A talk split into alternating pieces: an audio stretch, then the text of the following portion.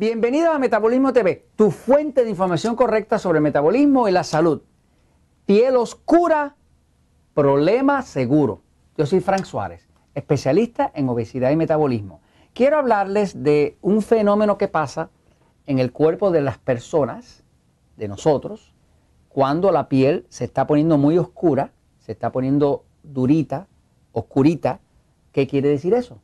Eso le está presagiando, le está diciendo algo que va a pasar. En principio le puedo decir que ese es un aviso de que viene la diabetes. Vienen problemas por ahí. Voy un momentito a la pizarra a explicárselo, pero antes quiero enseñarle una foto de lo que yo me refiero con eso de piel oscura, ¿verdad? Fíjense. Eh, esto que usted ve aquí, esto que ve aquí, es una marca en la, en el cuello de una persona, ¿no? Pero muchas veces usted puede ver la piel oscura eh, en este área, aquí en las sienes, acá en la sien, ¿ok? Eh, o puede ver inclusive personas de piel oscura que ya le está empezando por aquí, por los lados de la frente, ¿no? O sea, esa piel oscura que sale, que sale mucho en el cuello y sale en el lado de la cara y acá donde está la sien y entrando hacia, hacia la frente, eso es lo que se llama, se llama acantosis nicrans. Acantosis nicrans, nicrans de negro, y acantosis lo que quiere decir es, ¿ves? piel oscura. Este, pero le voy a explicarle qué se lo causa. Porque si usted está teniendo ah, ya piel oscura y tiene obesidad y empieza a tener piel oscura por aquí o por este área por acá, ya usted ve que la piel está como más oscura que el resto de la piel.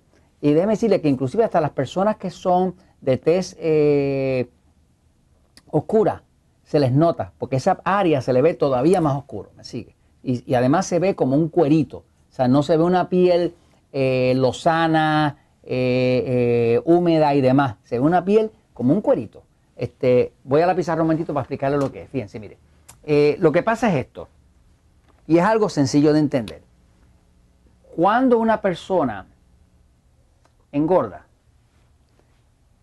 pues para poder engordar, primero tuvieron que pasar ciertas cosas antes. Lo primero que tuvo que pasar, lo primero, primero que tuvo que pasar es que tuvo que haber tenido un exceso de alimentos tipo E. Los alimentos tipo E son estos de aquí, Jorge. ¿Mm?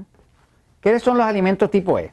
Pues son, son los alimentos le llamamos tipo E porque son enemigos del control de la diabetes y son los que engordan. O sea, que una persona que quiera adelgazar tendría que reducir los alimentos tipo E y una persona que quiera controlar su diabetes tendría que reducir los alimentos tipo E. Son alimentos como decir pan, pasta, harina, arroz, eh, eh, plátano, papa, tubérculos, cereales, eh, almidones, azúcar, todo ese tipo de cosas. Ese tipo de alimentos, que son lo que ya nosotros llamamos carbohidratos refinados, tienen la propiedad de que obligan al cuerpo a producir demasiada glucosa y esa glucosa requiere mucha insulina. ¿Qué pasa? La insulina se produce aquí en el páncreas, que es un órgano así como del tamaño de su puño, que está por aquí debajo de donde estaría el seno izquierdo de una mujer, ¿no? Pero eh, la insulina es vital y cuando usted combina insulina con glucosa, pues es que ocurre la obesidad. Así que cuando una persona, por ejemplo, eh, eh, tiene problemas de obesidad, pues ¿qué va a haber? Un exceso de alimentos tipo E que producen exceso de glucosa. Ese exceso de glucosa va a obligar al páncreas que está por aquí a producir un exceso de insulina. ¿Para qué? Para poder utilizar todo ese montón de glucosa. Pero ¿qué pasa? Que cuando usted combina glucosa más insulina, hay una sola cosa que se produce, se produce grasa. Ahora, hay algo adicional que pasa. La insulina es una hormona anabólica. Anabólica quiere decir que construye células. Hay eh, eh, eh, sustancias que son catabólicas, que, que destruyen células.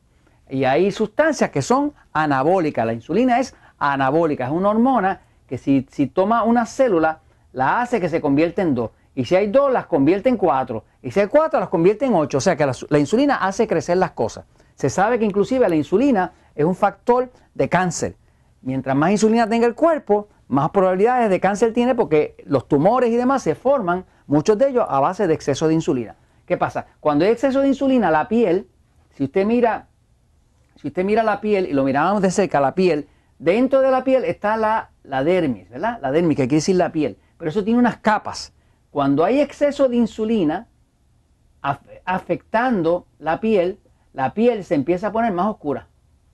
Y se empieza a poner más oscura porque se pone más gruesa.